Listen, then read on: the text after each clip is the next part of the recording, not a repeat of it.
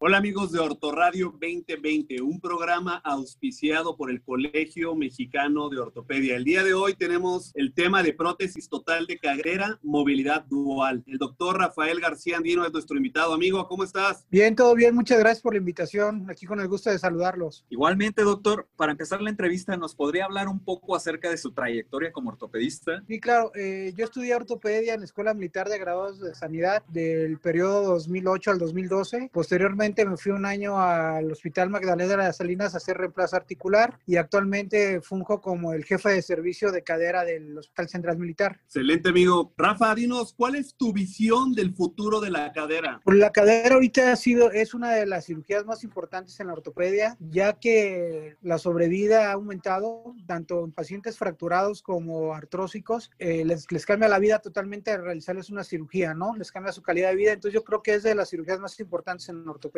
¿Por qué fue que comenzó a colocar este tipo de prótesis, movilidad dual? Inicialmente me llamó la atención de que era una prótesis muy segura. Como ustedes saben, la luxación es la primera complicación que tiene un cirujano de cadera. Y en el, lo empecé a colocar y, empecé a notar que a diferencia de una prótesis convencional, se gana mayor movimiento en menor tiempo y, y, es muy difícil que se llegue a luxar. Fue por eso que empecé a colocar esta prótesis ahí en el central. Fue de los primeros que coloqué esta prótesis a nivel nacional y afortunadamente hasta ahorita nos ha ido muy bien. Excelente, amigo. Pero, a ver, explícanos, ¿qué es una prótesis de movilidad dual?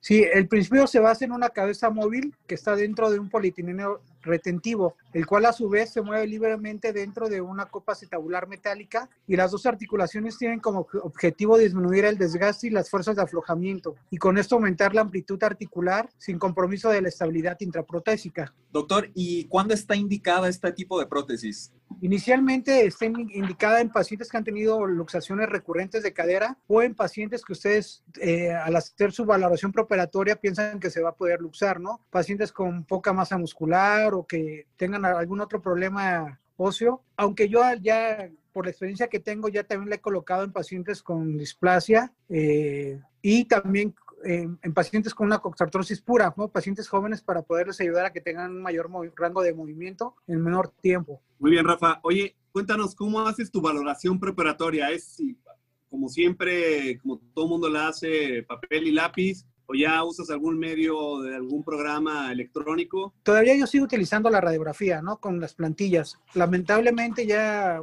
ya no hay tantas plantillas o las casas comerciales ya no te las facilitan. Y eso es lo ideal porque con eso tú ya vas a valorar, tanto en proyección, yo solicito AP y axial para ver realmente cómo está el acetábulo anatómicamente y con eso hacer las mediciones que todo el mundo ya conoce y ya con eso colocar realmente tu plantilla, ¿no? Que debe estar casi de la misma amplificación que tu radiografía para saber el adecuado tamaño de la copa y del vástago y saber la inclinación que debemos colocar. Como saben, hay personas que tienen acetábulos anteversos y a la hora de la cirugía quieres colocar el acetábulo a una anteversión de 45 grados y no te deja por la misma anatomía del paciente, ¿no? Entonces, como comentamos, sí es importante hacer una valoración. Ahorita ya por la tecnología ya hay algunos programas donde casi te da de la mano qué tipo de copa vas a utilizar y el vástago, aunque lamentablemente no tenemos el acceso muchas personas a esos. Muy bien. ¿Tiene alguna contraindicación específica para no poner este tipo de prótesis? Sí, el, realmente como la que yo utilizo, que es eh, una que no se utiliza con tornillos, que entra a press fit,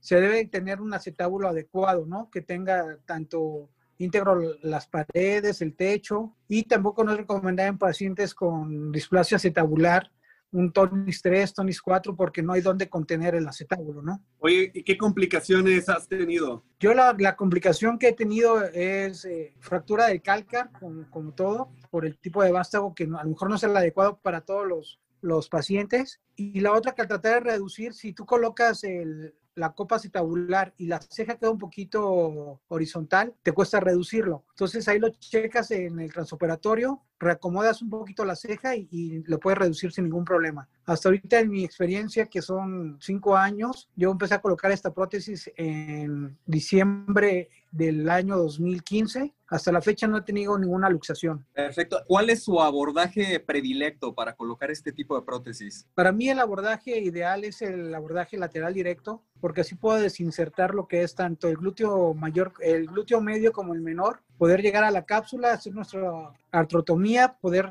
limpiar bien el acetábulo y poderlos pues, reinsertarlos, porque con eso disminuimos mucho la claudicación de los pacientes, ¿no? Aparte de que cuido mucho el sangrado porque realmente sobre tendón, entonces casi no tocas el músculo para evitar un sangrado. Oye, ¿alguna recomendación técnica a la hora de colocar el vástago? ¿Algún tip? Sí, lo, importante es la posición, ¿no?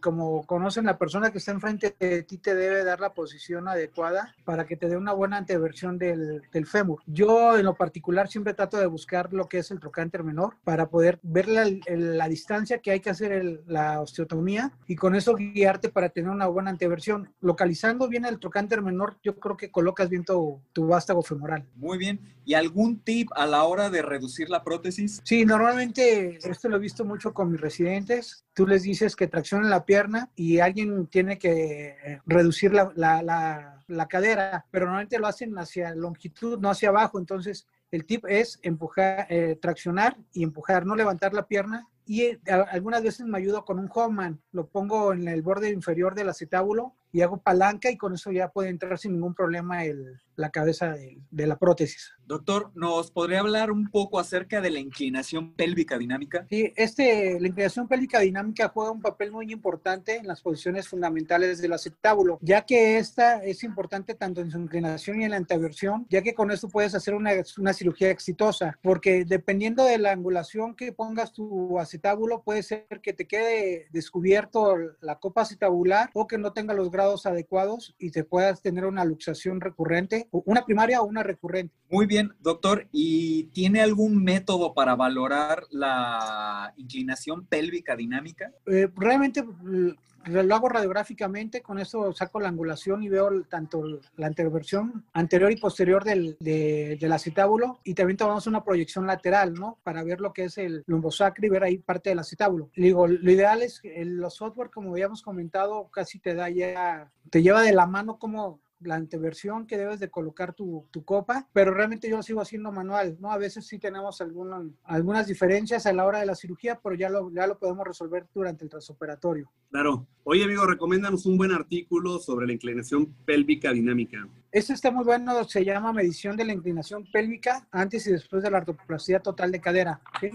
Fue publicado en el 2009 ¿sí? y en, el, en, la revista Orthopedics and Traumatology Surgery and Receive. Rafa, cuéntanos, ¿hay algún viaje que haya cambiado tu vida? Sí, eh, por trabajo tuve la oportunidad de, de visitar la, la, ciudad, bueno, el país de Afganistán. Estuve alojado en una base logística del ejército de Estados Unidos realmente es una experiencia muy buena porque te das cuenta de la situación real de un país en guerra, tanto económicamente como políticamente, ¿no? Te das cuenta de que el médico juega el papel más importante en esa situación porque es el que tanto ayuda a que siga el, personal militar en su fase combativa y restaurarlos, eh, tanto en fracturas y enfermedades, y, y ver realmente la situación de que cómo, cómo puedes trasladar un paciente desde la zona de combate que es en Afganistán hasta llegar a Estados Unidos a la fase de, de rehabilitación que va de la mano con la ortopedia. Entonces yo creo que es, fue un viaje muy bueno, muy buena experiencia y te das cuenta de que realmente la ortopedia es una de las principales especialidades a nivel mundial, ¿no? Oye, ¿eso fue lo que me contaste, que te dejó estrés postraumático? O... Sí, ¿no? Por eso iba en el ejército. Por eso no duermes. Sí. No, muy bien, Rafa. Excelente, amigo. Pues para nosotros ha sido un honor haberte tenido aquí en Radio. Digo, este programa es una edición especial por el 15 de septiembre. Qué mejor celebrar las fiestas patrias con un compañero y pues con un compañero médico militar. No, agradezco mucho la invitación. Estamos a sus órdenes y esperamos que se sigan cuidando con esta, el tipo de, de pandemia de COVID. Y saludos en casa, por favor. Muchas gracias, gracias doctor. Amigo.